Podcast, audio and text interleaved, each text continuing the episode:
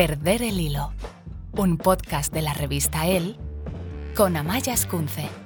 Una libre aproximación al mundo de la moda, la belleza y el estilo de vida.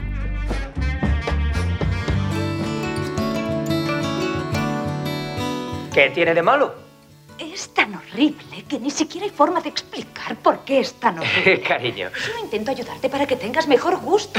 yo tengo buen gusto. Todo el mundo cree que tiene buen gusto y sentido del humor, pero es imposible que todo el mundo tenga buen gusto. Eso dice la protagonista de la película Cuando Harry encontró a Sally. Lo que para mí es precioso puede ser un horror para muchas personas. Pero si tú eliges algo, en la decoración de tu casa, una prenda para ponerte o un perfume, lo sueles hacer porque te gusta. Incluso comiendo, claro. Pero entonces, ¿cómo es posible que miles de personas adoren el cilantro y otras no la soporten para nada? ¿Quién está equivocado? ¿Dónde está el buen gusto?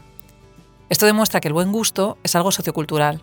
Algo feo pasa a ser de buen gusto cuando nos acostumbramos a verlo en nuestro entorno y lo aceptamos como bonito. Pero como dice la gran Susan Sontag, El gusto tiende a desarrollarse de manera muy desigual. Es raro que una misma persona tenga buen gusto visual y buen gusto para las personas y gusto para las ideas. hoy en Perder el Hilo vamos a descubrir qué es en realidad el buen gusto.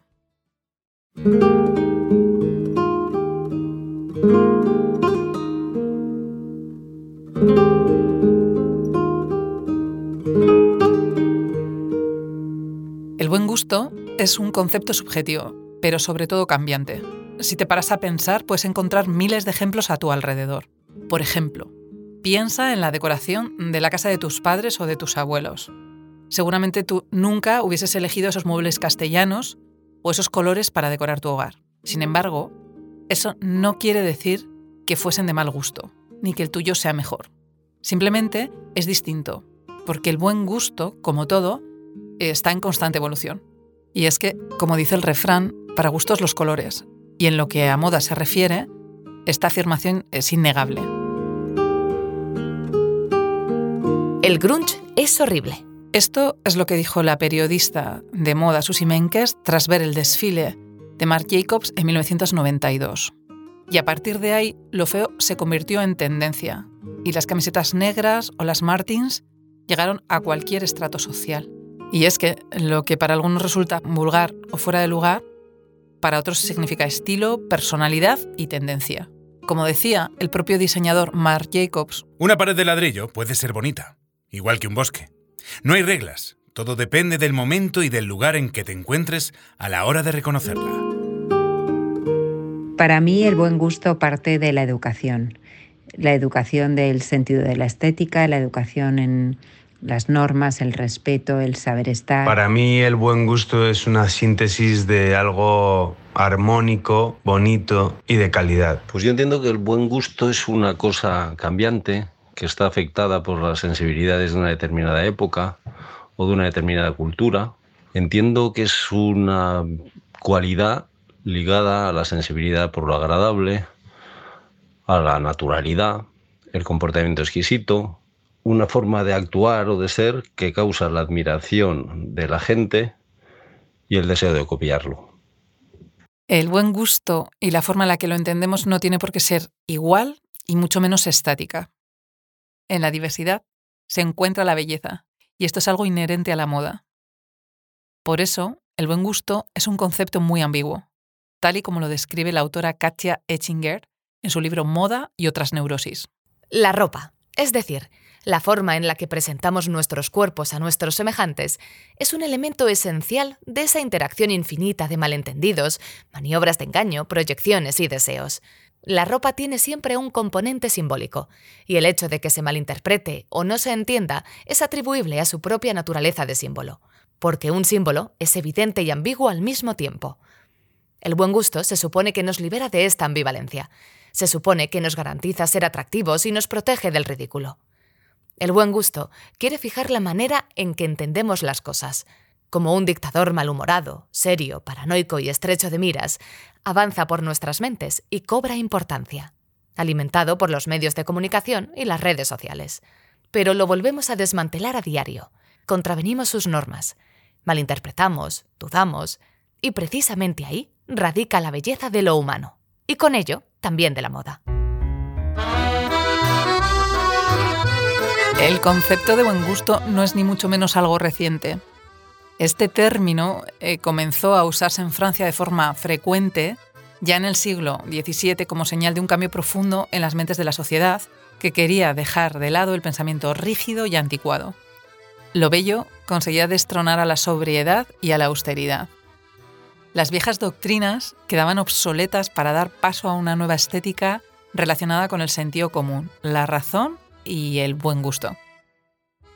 Uno de los ejemplos más claros de este cambio de mentalidad lo encontramos en María Antonieta. Su pasión por la moda, el lujo y lo ostentoso la convirtió en una de las mujeres más odiadas de Francia, pero también en un icono en donde se miraba la aristocracia. Así, el buen gusto que imponía la realeza se convirtió en un concepto aspiracional, un espejo en el que la burguesía se miraba.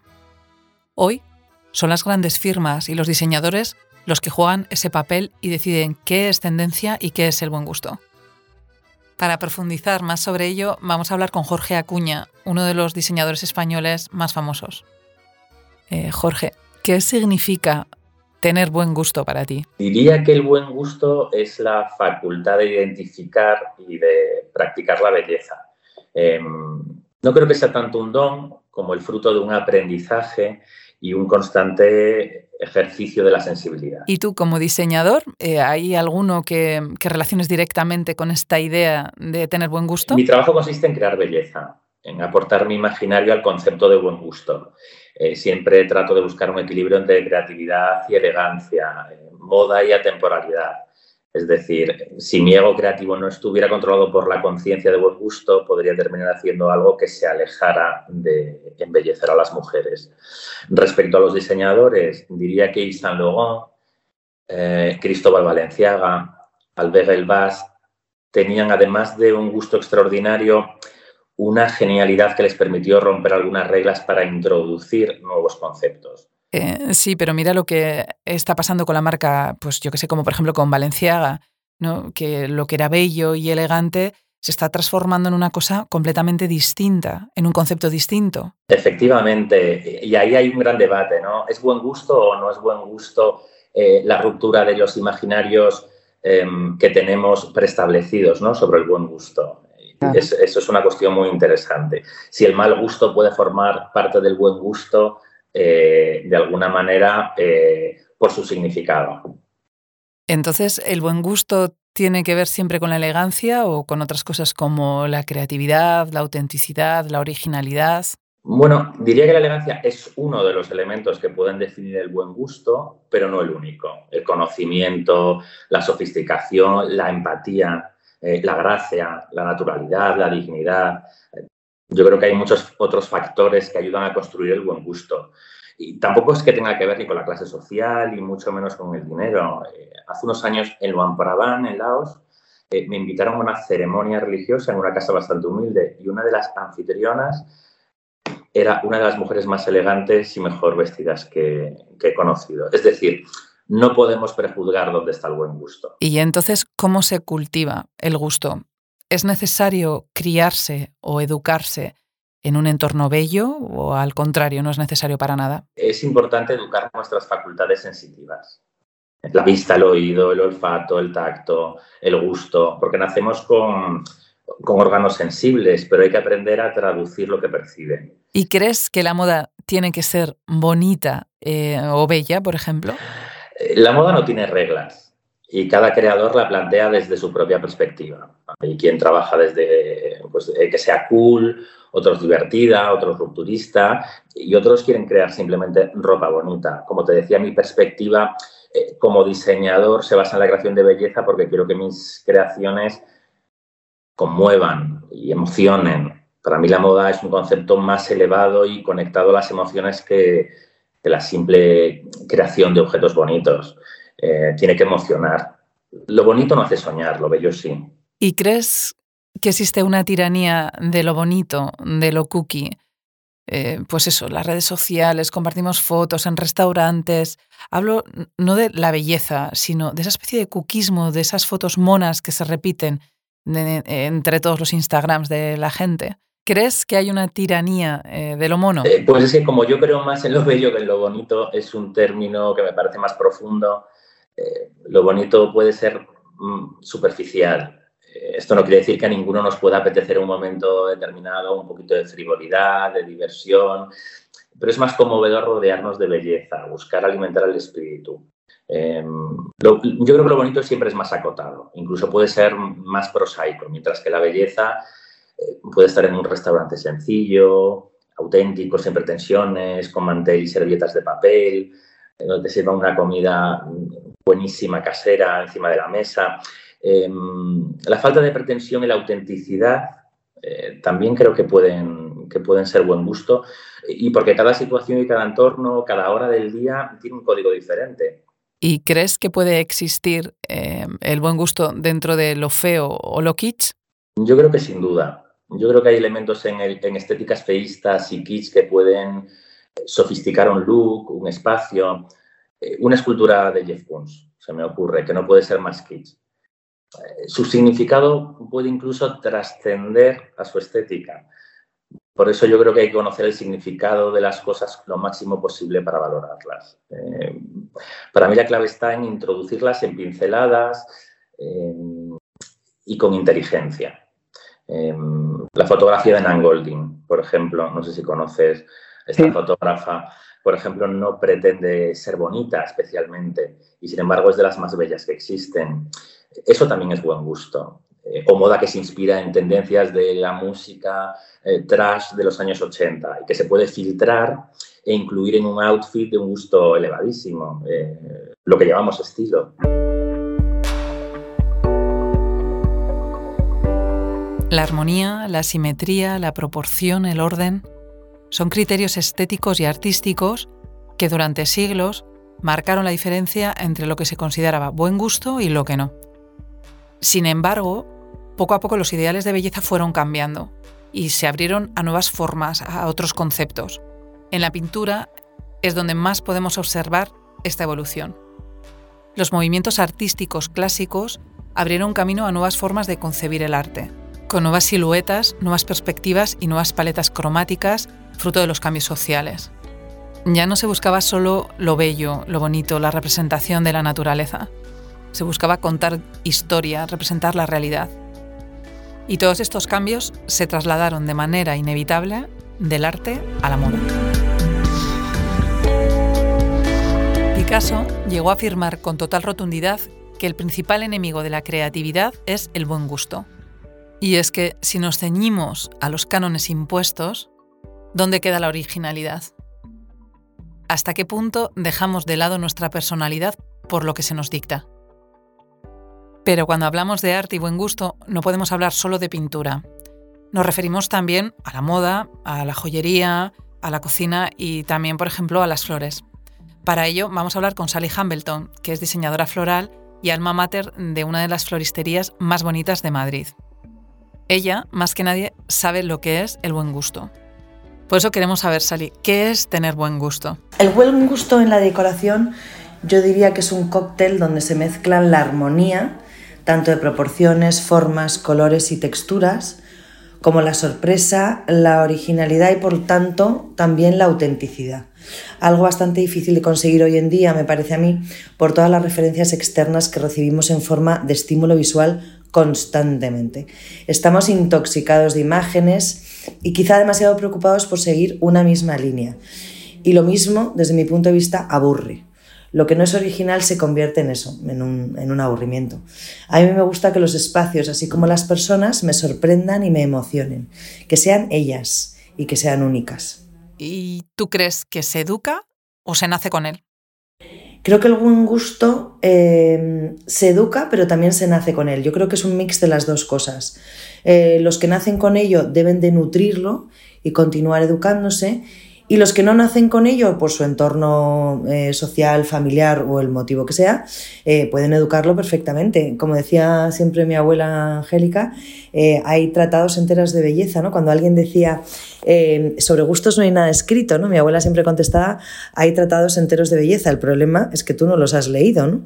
Entonces yo creo que, que siempre que uno lo nutra y se eduque y sea consciente de ello o inconscientemente las dos cosas, porque puede ser que te llame mucho la atención, como yo creo que es en mi caso, por ejemplo, yo no, yo no he tenido nunca el objetivo de crearme un buen gusto, simplemente me ha aportado muchísima felicidad el estar rodeado de cosas bellas, el visitar lugares eh, que me emocionan por su belleza, por su, no sé si llamarlo buen gusto, pero simplemente por su armonía. ¿no? ¿Y cómo has cultivado tú el tuyo? En mi caso, yo he nacido en un entorno donde la estética y la belleza se han cultivado de manera natural era algo innato en mis abuelos y es algo innato en mis padres, ¿no? que son personas cultas y cultivadas.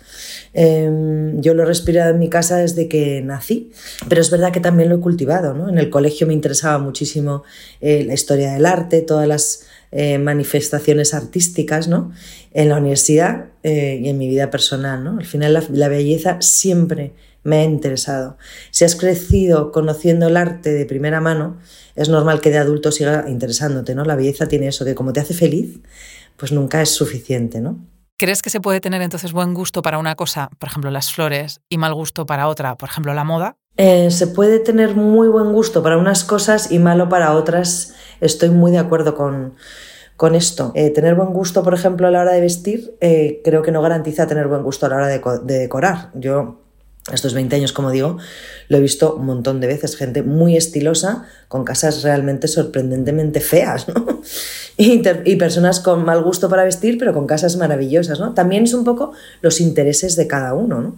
Gente a lo mejor que la moda no le interesa absolutamente nada. Yo considero que la moda es otra, es otra manifestación artística más, ¿no? Voltaire afirmaba... El gusto ese sentido, ese don de discernir nuestros alimentos, produjo en todas las lenguas conocidas la metáfora que expresa, con la palabra gusto, el sentimiento de las bellezas y de los defectos en todas las artes. Es decir, que hablar de gusto es imposible sin hablar propiamente del sentido físico del gusto. Y nadie mejor que un chef como Ramón Freisá, uno de los más importantes de España, para hablar del buen gusto en la cocina. ¿Qué significa tener buen gusto para ti? Tener buen gusto es, yo pienso, tener algo innato, ¿no? Pero también algo que se, que se trabaja. Yo siempre digo que el buen gusto se trabaja. Se trabaja tanto en el mundo del paladar como en el mundo de la moda, como en el mundo de los perfumes o como incluso en, el mundo pues de, lo que sería del arte ¿no? o, de la música. ¿no? Muchas, yo creo que todo lo que está relacionado con, algo artístico, eh, hay el, buen gusto. ¿Y en la cocina qué significa el buen gusto para ti? Pues es muy personal, porque lo que puede ser buen gusto para uno puede ser disgusto, disgusto para, para otro, ¿no? Entonces, eh, en mi caso, yo siempre digo que, que tener buen gusto es tener esta sensibilidad para hacer feliz al cliente. O sea, y da igual lo que hagas, puedes hacer lo más simple a lo más complejo y el, y el buen gusto es esa parte esteta, esa parte de cuidar todos los, todos los detalles. En el caso de Ramón Frecha Madrid, que sería el de dos, que tiene dos estrellas y tres soles Repsol, ahí el buen gusto pues es desde las vajillas, las mantelerías, los uniformes de, de, los camareros, de, la decoración de la sala, eh, o sea, todo, a, los, a la selección de los ingredientes, ¿no? Porque el gusto en el plato, para que tenga buen gusto, hay esa parte de génesis primero que es saber elegir los ingredientes. Luego ya los mezclarás, pero primero los ingredientes. Y en la cocina hay una dictadura de lo estético, tanto que pueda ser algo feo y esté rico, como poder disfrutar de una comida estupenda en un sitio que no sea bonito en sí mismo. Eh, hay cosas que lo bonito o lo bello o lo feo, eh, de si esto todo depende de con qué mirada eh, la tengas. O sea, si tú puedes pensar, yo digo, un percebe, una gamba, una nécora, eh, ¿es bonito? ¿Es feo? ¿Está rico? yo amo las gambas y a lo mejor no son lo más bonito del mundo, pero culturalmente, por ejemplo, no comemos hormigas ni, ni saltamontes y en otras culturas es manjar de dioses. Entonces, lo bonito y lo feo, y siempre digo, todo depende de con el ojo que lo mires. Y en, y en tu caso, ¿cómo has construido este buen gusto? O sea, nace de tu educación, nace de viajar, nace de tu familia. ¿Cómo has conseguido tener buen gusto, además en diferentes aspectos, ¿no? en lo estético y también en, el gusto? A ver, hay una parte que, que siempre digo que le de dar las gracias a mis padres eh, por, por, darme, eh, por enseñarme a lo que es el buen gusto, ¿no? O sea, yo de pequeño ya iba a comer a grandes restaurantes, o sea, yo con siete años íbamos a hacer ya ruta por toda Francia y toda España a ver a los grandes restaurantes, ¿no? Entonces, mm, a partir de ahí yo creo que el paladar, el paladar se, se educa, ¿no? Y, y te enseñan esa parte del arte de la mesa, de, cómo manipular o, buscar esa, esa, esa, ¿cómo se esa búsqueda por, por, el, por lo mejor, ¿no? por la excelencia. Y esto, te digo, yo con siete años solo, solamente me han ido educando eh, a esto, ¿no? Y, ahora ya de, de mayor sigo eh, intentando formarme y, ser cero conformista en, todo. O sea, me encanta ver tendencias, ver lo que se hace a, nivel de todo, no solo a nivel gastronómico, sino también a nivel moda. ¿Y crees que existe una dictadura de lo bonito, lo cookie, también en la mesa, ¿sabes? A través de todas esas fotos que compartimos de nuestros platos y de lo que comemos. ¿Existe algo más allá de lo que es bueno por ser bueno, sino simplemente porque es estético? A ver, a mí yo siempre digo, la belleza entra, entra por el ojo y, el gusto entra por la boca. Y entonces el gusto y el, sabor, el buen gusto, eh, van, van unidos, ¿no? Y muchas veces, normalmente, si una cosa es, es fea o está mal hecha, está mal gusto. Yo digo una cosa cuando veo eh, en un restaurante eh, que pone plato al gusto del chef. como el chef no tenga buen gusto o no tenga tu gusto, la has fastidiado. Entonces, al final, lo importante es que quien te cocine, quien vista, quien te pinte, quien te perfume, eh, todo, coincidas un poco en, con tu gusto.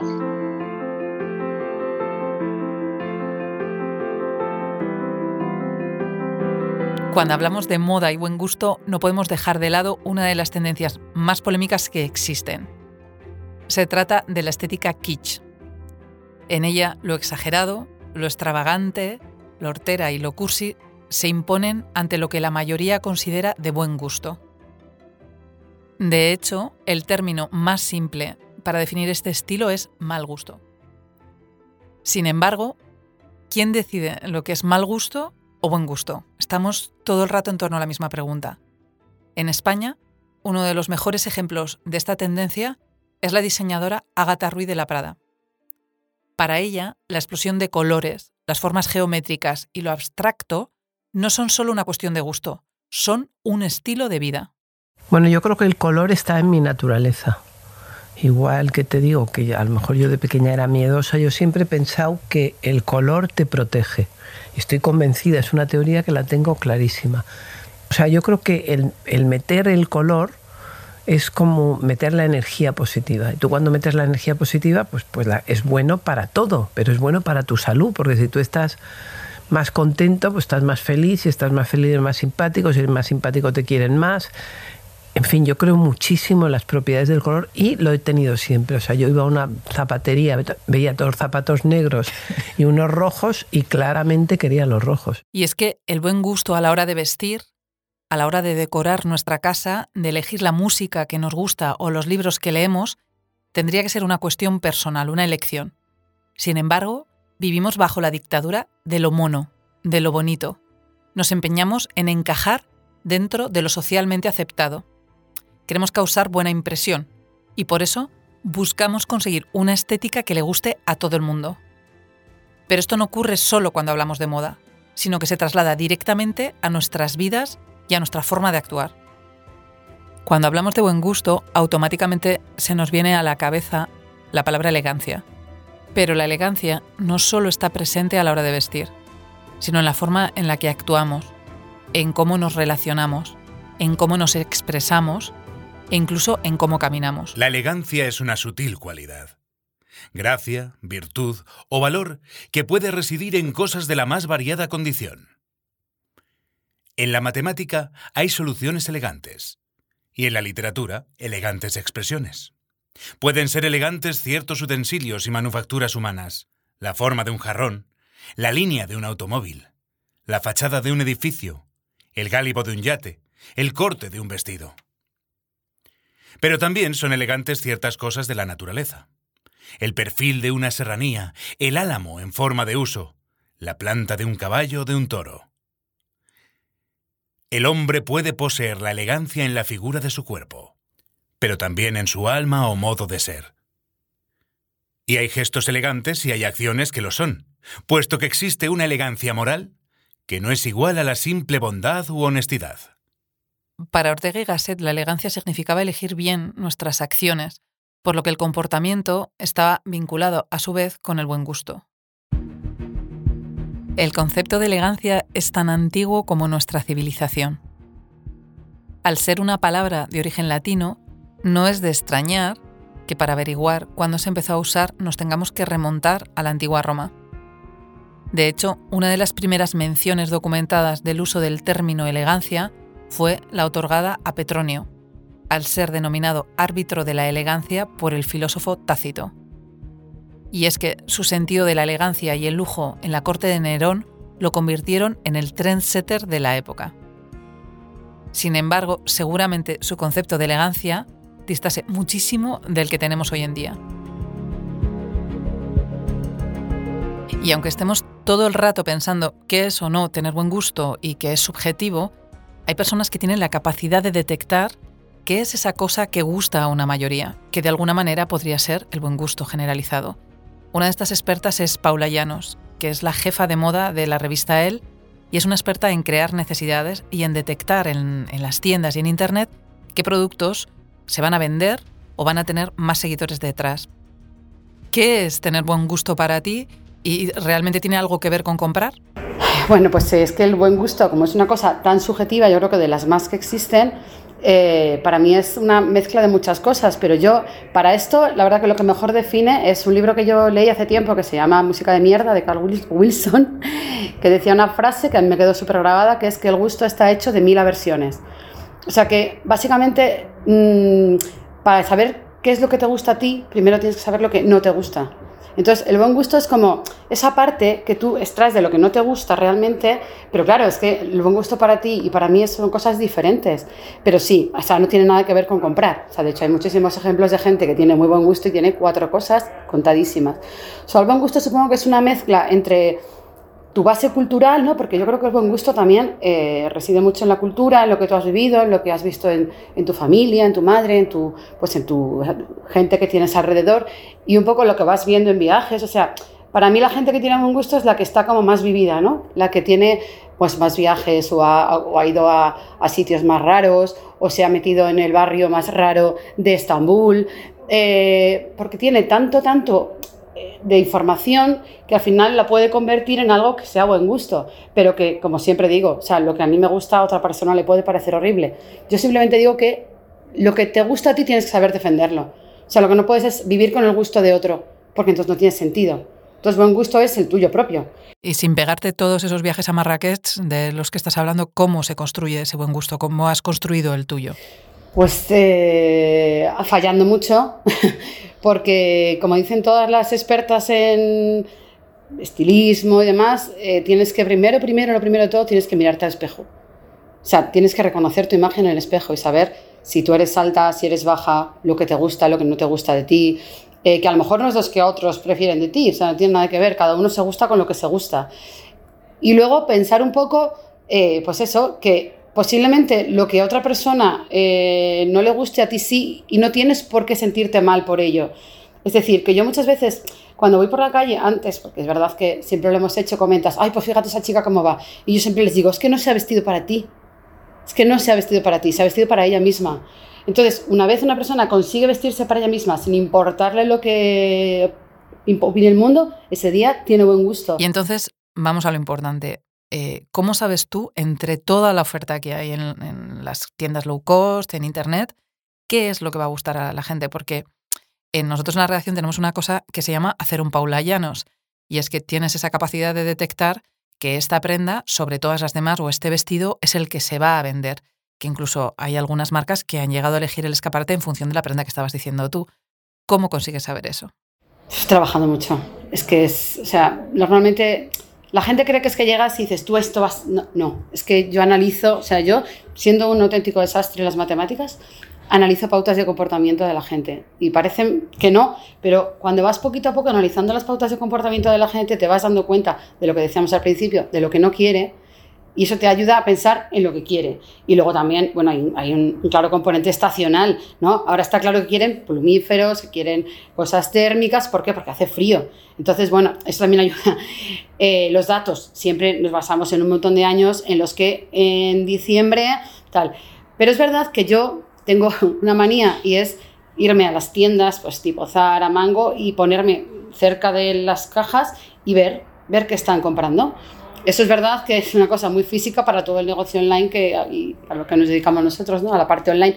Pero es que las pautas se repiten, o sea, todo el rato se repiten. Nosotros nos creemos todos muy especiales y que todos tenemos una, una autenticidad y tal, pero en el fondo somos todos iguales. O sea, estamos todos básicamente buscando lo mismo en el mismo momento. Y luego también es verdad que es que también, pues eso, en Internet lo bueno de tener los datos es que ves que les gusta y, pues, eh, oye, he fallado, ¿sabes? Pues es que están buscando este color. Normalmente, pues a nuestra usuaria le gusta mucho el rosa, le gusta mucho el volante, cosa que a mí, por ejemplo, no me representa.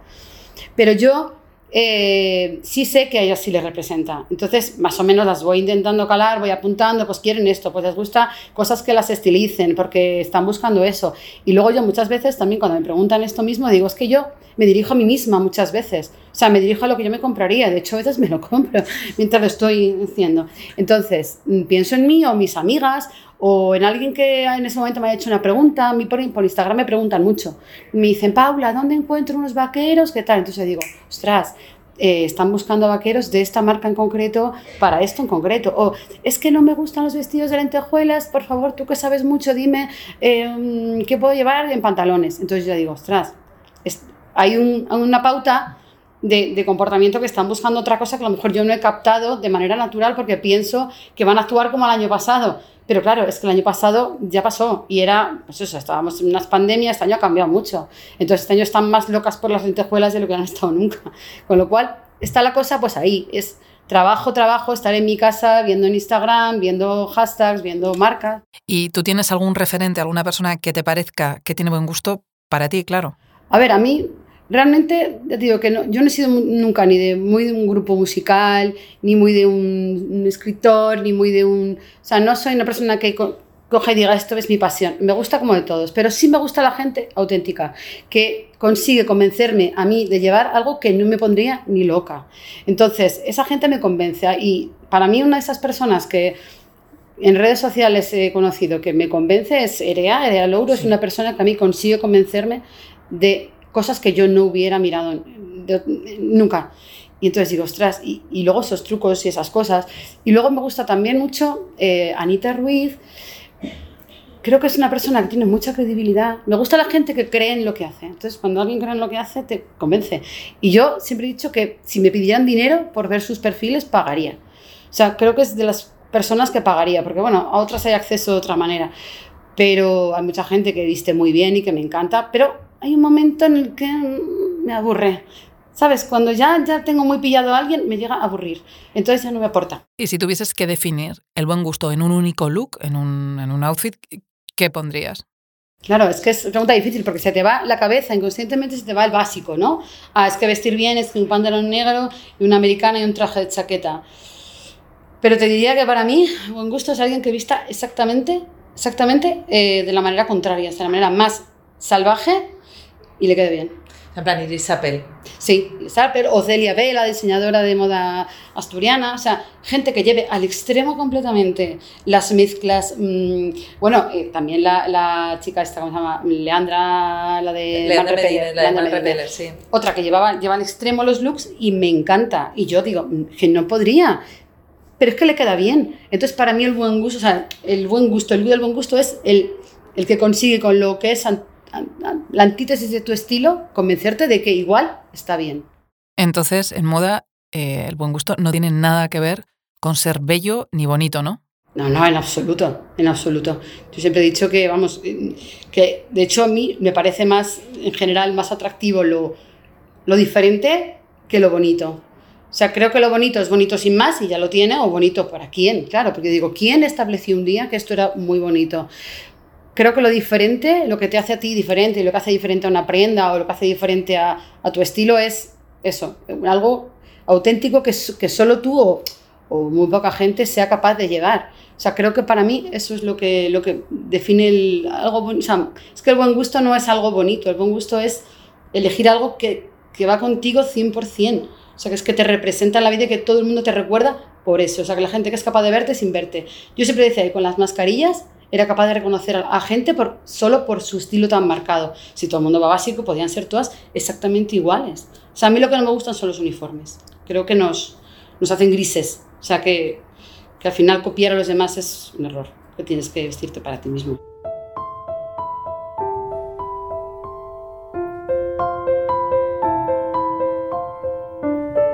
No es fácil decir qué es el buen gusto.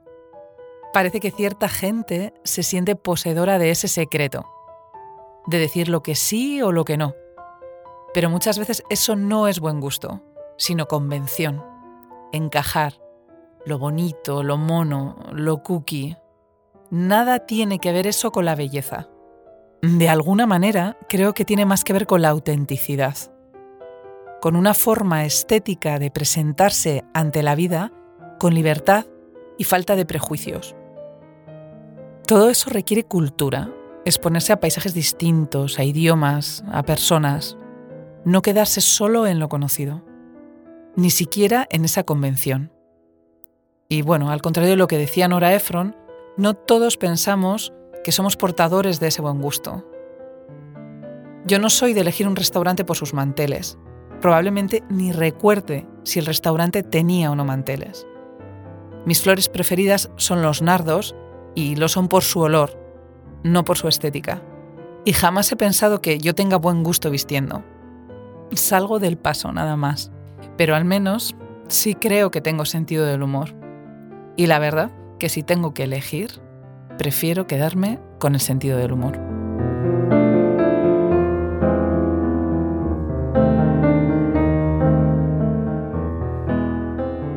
Perder el hilo, un podcast de la revista El con Amaya Escunce.